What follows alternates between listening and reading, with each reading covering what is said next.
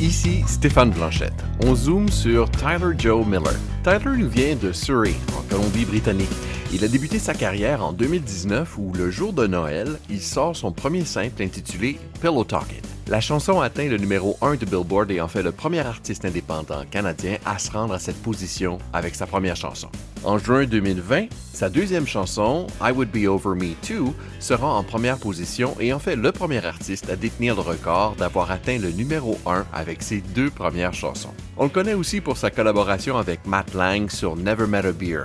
Miller est clairement une étoile montante du country canadien et c'est avec plaisir qu'on vous le présente dans cet épisode. Puisque Tyler ne parle pas français, je vous ferai un résumé de chacune de ses réponses tout au long de l'entrevue. Alors, allons-y avec la première question. Tyler, comment t'as commencé en musique? I'd always loved music. I didn't necessarily always play and sing though. I before I actually did music and picked up a guitar, I wanted to be an actor. That was like my dream. I think I was just really good at BSing. So I was like, oh, I, I, I could do this professionally. That was always a passion of mine. Yeah, then I picked up a guitar and, and started learning Zeppelin. And and I remember the first time uh, I actually started going to, to church in high school. I didn't grow up going to church, but my buddy invited me and the girls were cute. So I thought, why not? then some guy goes, Hey, you're very extroverted. Do you know how to play guitar? I was like, I know Zeppelin and Metallica. Like, is that good enough? But he's like, That'll do. Do you know how to sing? And I was like, I don't know, never tried. And he's like, all right, well, here's some CDs, learn how to play these songs, and uh, you're the next like music leader here at, at the church. I was like, oh boy, you're not going to like me on Sundays because I, I drink a lot on Saturdays. you know, I had an interesting relationship with God, always have, but that's where I got started with was at, at church. And actually, me and my band used to play together at like another church. And that's how our band formed. And, and once I had kind of left doing that stuff and ended up doing country music, I, I told the guys, I was like, I'm going to need a band soon enough. And I got signed to a record label, MDM Recordings, and I was like, we're going to have shows coming up. And they're still my band today. They're they're awesome. Um, but I used to play in a band back in the day with my buddies, but it was a bit more like alternative rock and sort of stuff. I think I was just angsty, and so I just had to get that out of my system. we're doing really good in Vancouver for, you know, just this little band that just loved getting out and playing and selling out shows and but I, I, I, hit a point that we were just kind of done and i think i wrote myself out of that genre and, and was just like I, I know if i go back into music it's going to be my roots which is country Tyler nous explique que son premier rêve était de devenir acteur, mais qu'il a toujours joué de la musique et qu'à la suite d'une invitation d'un de ses amis à se joindre à l'église locale, il s'est mis à chanter pour eux. Il a aussi eu un groupe dans la région de Vancouver avec lequel il a connu un certain succès dans la musique pop et rock, mais après un certain temps, il a senti qu'il devait revenir à ses racines, qui était la musique country. Est-ce que ta famille faisait de la musique? I grew up listening to country music. I'm from Surrey, BC, which is not at all known for being country. Like I don't think country grows here, so I don't really know how this happened. But uh, I've got uh, a cabin up in the Cariboo in northern BC, and that's where I grew up. Like in the summers, and like my dad would take me out of school during like hunting season for like a week to go up and and hunt or whatever. And so I kind of grew up on country music there, up in the Cariboo, and I think that's kind of where I where I got most of my roots. And my mom and her whole soul her whole side of the family is, you know, my mom and her sisters, my aunts, like would always sing all the time and love singing. And my grandpa would do Willie Nelson impressions and stuff like that. Uh, my dad's side of the family, like my dad is more into like the rock. That's how I got into Zeppelin and, and that sort of stuff. But uh, the whole my my whole Miller side of my family is also very much into country music. That's kind of what's reunited me with them even the past like year because I got to go out on tour and my family's half my family's uh, Northern Ontario up in Thunder Bay, and so I came through on a tour in November and got to finally see like my aunt and uncle and some cousins that I hadn't seen since I was like 10. And so it's kind of really cool how country music has like reunited me with family that I haven't seen for a long time because it allows me to go and, travel and, and do this stuff now. Tyler raconte que la musique a toujours fait partie de sa vie. Ses parents étaient de véritables mélomanes. Son père écoutait énormément de rock and roll et tout le côté de la famille de sa mère écoutait beaucoup de country. Et c'est d'ailleurs dans la musique qu'écoutaient ses parents que Tyler a pris ses racines musicales. Les tournées qu'il fait maintenant en faisant de la musique country lui ont d'ailleurs permis de reprendre contact avec une partie de sa famille qui vit dans le nord de l'Ontario. Quand est-ce que les choses ont vraiment commencé à décoller pour toi? I did a. Uh, there's one girl that I was playing with, and she is a killer singer, and her name's Christian Carter, and she's from BC, and, and she was doing her thing. And she goes, Hey, do you want to do a, a Christmas song with me? Like, we'll just film it and do a Christmas song. And I was like, Yeah, why not? I'll play guitar and I'll do some backup vocals or whatever. And and we did uh, Oh Holy Night, and it started blowing up online. And so we are like, Huh, maybe we should do this again. And so she asked me to do another one with her, and it was uh, Ed Sheeran and Beyonce cover of their song Perfect. I don't even know if I'd heard the song before, but I was like, all right, take a listen. And, and so we film it and we do it. It started blowing up online. And it got around to the owner of MDM Recordings, Mike Denney, which is my record label, and he's now one of my managers. And some people are like, hey, you should take a listen to this guy. And we don't know who he is. And so Mitch Merritt from MDM Recordings reached out to me and was like, "Hey, uh, we saw this video of you singing. Like, are you doing your own thing? Do you want to be? Like, we should, we should. We're both in the same city. We should sit down and chat about this. Let's have coffee." I was like, "I know who you guys are," because I'd snuck into their party the year before at CCMA's.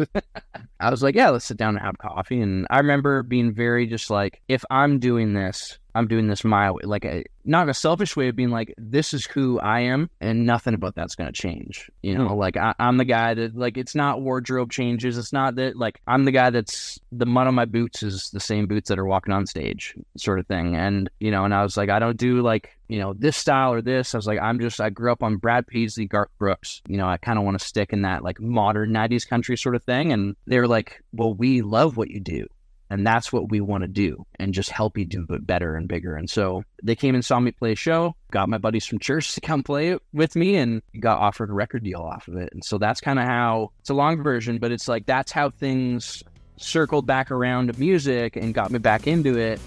C'est après avoir collaboré sur deux chansons avec une chanteuse de la Colombie-Britannique, Christian Carter, que ses performances sont remarquées et viennent à l'attention de MDM Recordings, maison avec laquelle il est d'ailleurs signé. La collaboration entre Miller et MDM Recordings se passe très bien et c'est à partir de ce moment-là que les choses commencent à bouger pour lui. On va prendre une courte pause musicale et en profiter pour écouter le premier simple de Tyler Joe Miller qui s'intitule Pillow Talkin'.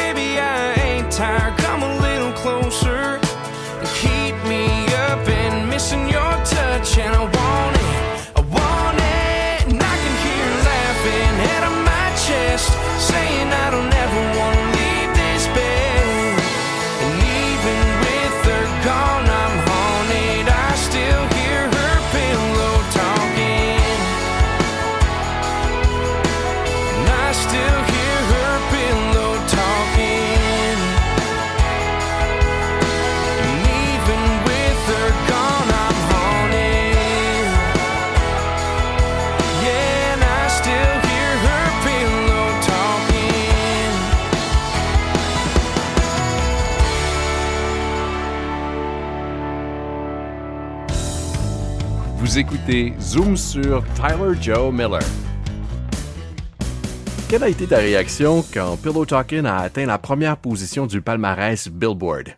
It was funny when they told me that I had my first number one. I was joking with my with my radio guy Dale. We were on the road doing our first radio tour, and I got told don't even expect a, a top fifty with your first song. They're like, it's very hard to break a new industry. You know, this is a long game. And I was like, wait, yeah, but like we're gonna hit top 30 and top 20 and he's like shut up. And i was like no like we have to because we're going top 10 and yeah we're going number one. And it was just i was joking and just giving him anxiety. And he like my team is just so great and dale works his butt off at radio and just makes great relationships. I was like man you got this in the tank man. You got it. You got it. We weren't expecting it but all of a sudden it goes top 50 and 40 30 20 you know ends up being my first number one I don't fully understand the weight of that because I'm just like, I'm taking radio interviews. Like it, a couple years ago, a year and a half ago, even, we would have been having this conversation on the construction site. I would have been in my truck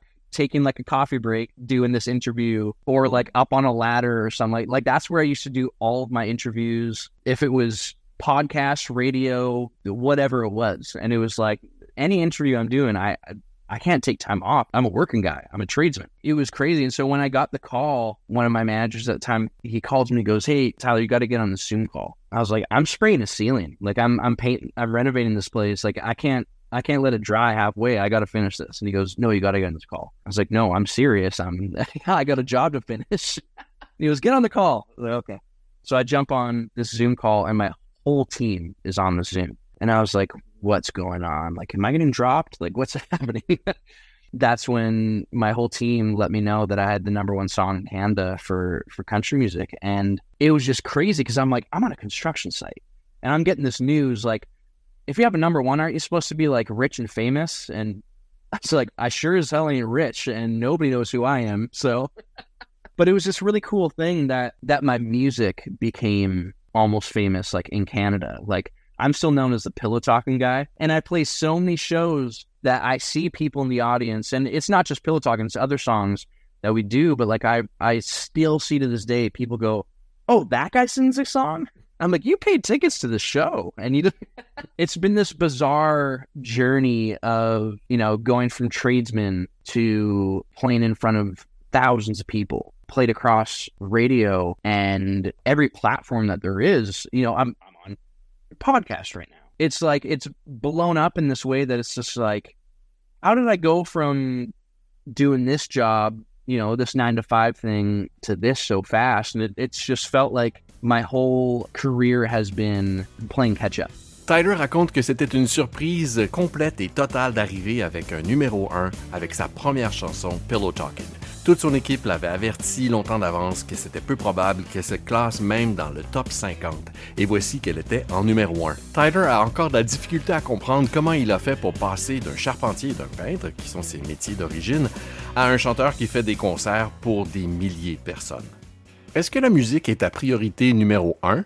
It's funny because I stopped doing music for a while and I loved it, but I found a bigger passion that I had, and it's uh, I, I have a nonprofit and we do humanitarian work in Central America. Um, I used to do it through a church, and then the church ended up abandoning the help that they were doing in Guatemala. It just didn't sit right with me. And they wanted me to go somewhere else and help here or there. And I was like, man, we've dedicated ourselves to to these villages and we we sponsor two villages. We promised we'd help them become self-sustainable. So that's what we're gonna do. And so I started my own nonprofit with a couple buddies of mine. We just continued to work from there. And that is my passion. Like I love music, but people are my passion way more than music. But I think that's the cool thing about country music is it has such a heartbeat for bringing people together. And it's so community based and uh, just connecting people with music. It, like when you connect people to the music it connects them to other people. And country music just with the storytelling it's just so good at that. And so i was trying to figure out how i could connect the two. Before doing music i was a contractor and i was doing carpentry for a while and stuff and then ended up doing painting with a few really good buddies of mine. And uh,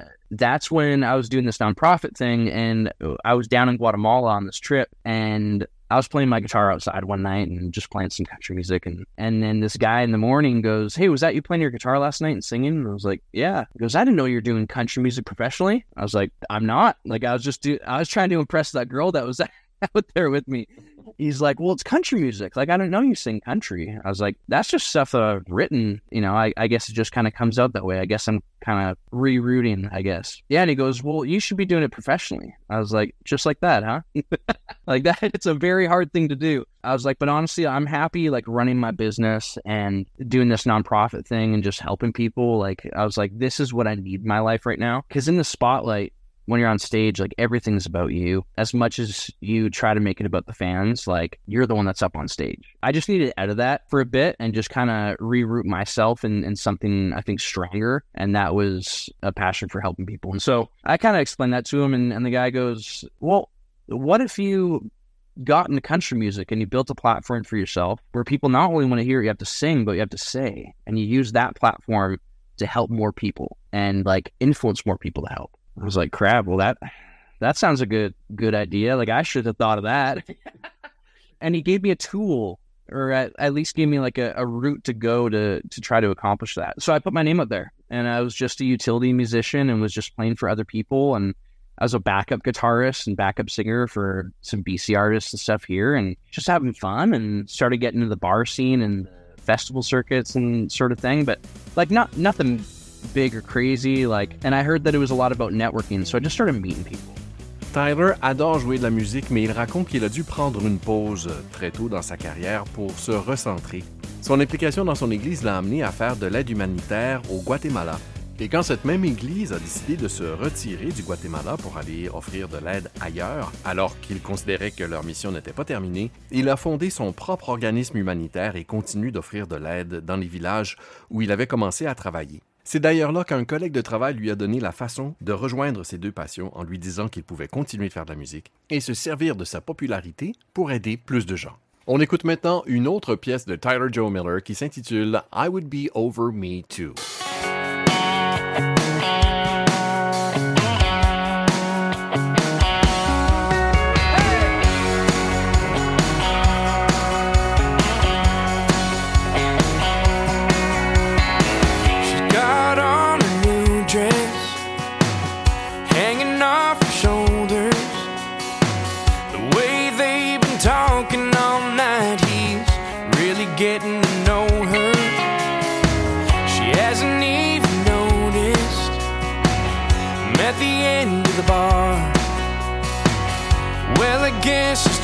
What happens when you break a good girl's heart.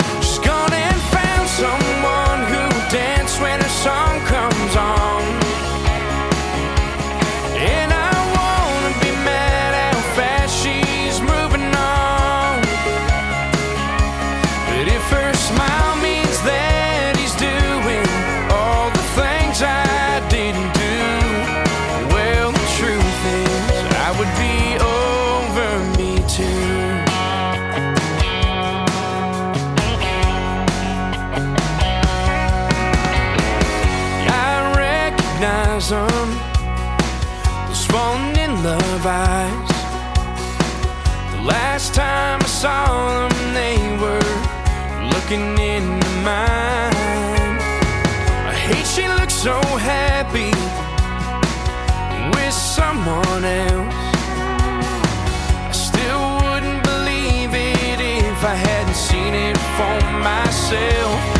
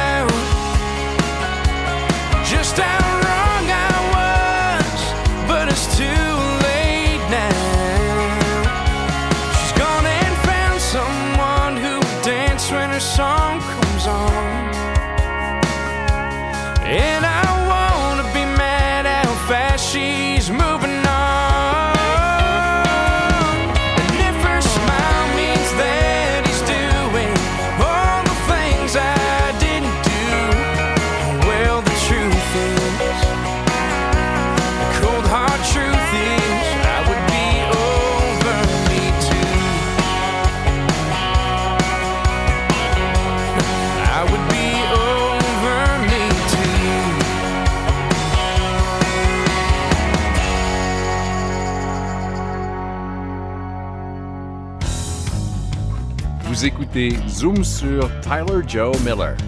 Tyler, tu as eu l'occasion de partager la scène avec certaines de tes idoles. Lesquelles parmi eux ont vraiment marqué ta mémoire? Yeah, my most memorable ones are probably uh, there's some people that I really look up to, and I got to open up for both of them. One was at a Cavendish Beach Festival in PEI, and I was opening up for Luke Combs. That day, I was playing at like two fifteen p.m. in the afternoon, so I didn't think that anybody was going to be there. So me and the band are late for our like sound check because there's one way in to Cavendish. We're like on the bus with my management and my band, like just trying to get there to play, and uh, we're stuck in traffic. And finally, we get there, and my team says, uh, "Hey, you got to look outside." And I was like, "I don't want to. There's nobody." And they're like, "No, take a look." And we got told that there was over twenty five thousand people in there already. I'm just blown away, and I'm like, "Thanks for bringing your fans early, Luke." and uh, you know, just thinking everybody's only there for Luke Combs, and you know, other bands probably after me too. But I get on stage and we start playing, and the whole crowd is singing every single one of my songs back to me and it was a moment that it was really cool for me of going like yeah these are my fans like you know they're luke combs fans but like they're also mine and uh and it was just a really cool moment seeing just a sea of people singing my songs back to me was just incredible it was unbelievable and luke combs just you know me and him are the same age but like I look up to him, especially musically, especially for day one. Canadian radio has been referring to me as Canadian Luke Combs. So, yeah, so that was really awesome. The next one would be somebody else that I should probably have included in my, you know, musical influences was Tim McGraw. And like Tim, Tim and Faith were definitely people we grew up listening to as well. Yeah, somebody that I'm like, since I was a kid, grew up listening to Tim. Like Tim McGraw was a big part of country music, at least like what I knew there were so many artists I didn't know, but like I for sure knew Brad Paisley, Garth Brooks, Tim McGraw. And so getting opened up for him in my whole province was uh was incredible because I'm playing for my people. Or playing on the stage, on the main stage, open up for Tim McGraw I'm like Cam and Randy Houser and Randy Houser actually called me out on stage, you know, said the whole like, How was Tyler Joe Miller? That guy sounded great.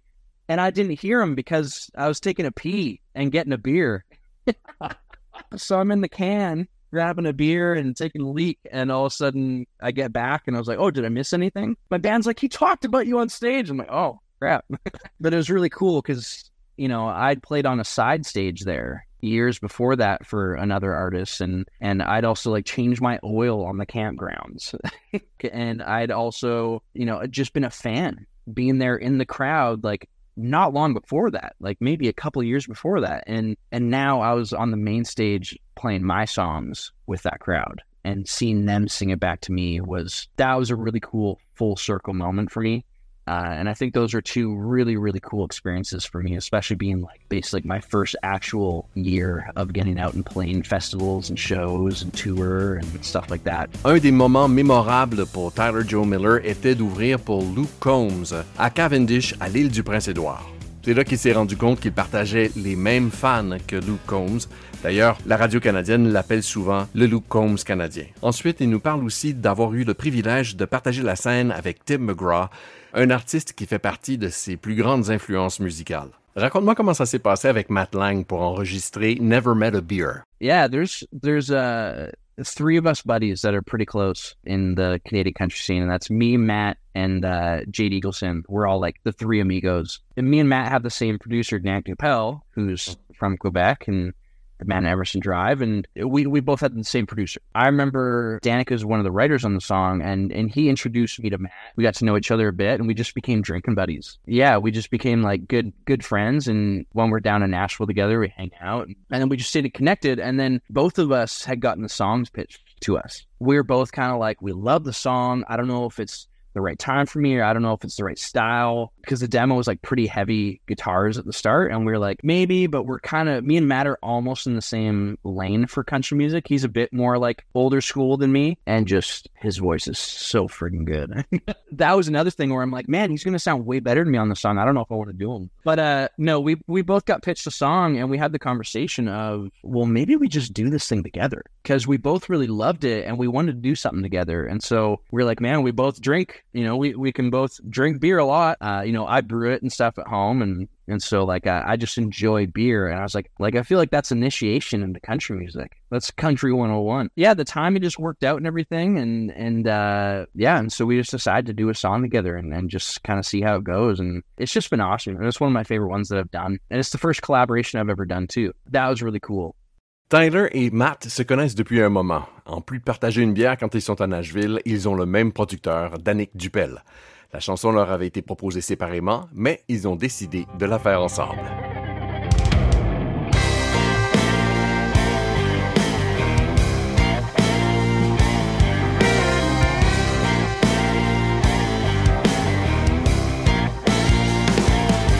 I got a feeling, been trying to fight, but we ain't leaving this bar tonight till I run out of cash or the taps run dry. Take whatever they got, even if it's life. Tip the tap, buddy, let it flow, let it flow. This happy hour's nearly out the door, out the door. Drinking till the last call lights. I never met a beer I didn't like. It could be a cold one from the bottom of the Yeti or the console of a jacked up Chevy. Six pack in a solo cup summer. Some taste a little better than the others. Love a long neck with a lime stuck in it on a bar stool where I do my business. Hair of the dog fix me up right. I ain't never met a beer, met a beer that I didn't like. Yeah, what do you think, man? Make you a tall boy or a king king. Just put it right here in my hand. I don't care where it's from, it'll taste just fine. Never met a beer I didn't like. It could be a cold one from the bottom of a Yeti or the console of a jacked up Chevy. Six pack in a solo cup summer. Some taste a little better than the others. Love a long neck with a lime stuck in it on a bar stool where I do my business. Me up right. I ain't never met a beer, met a beer that I didn't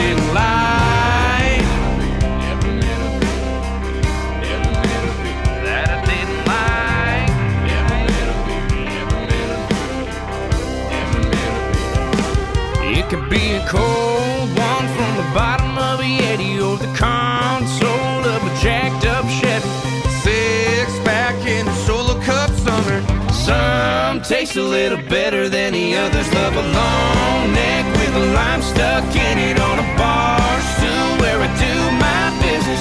Hair of the dog fix me up right. I ain't never met a beer, met a beer that I didn't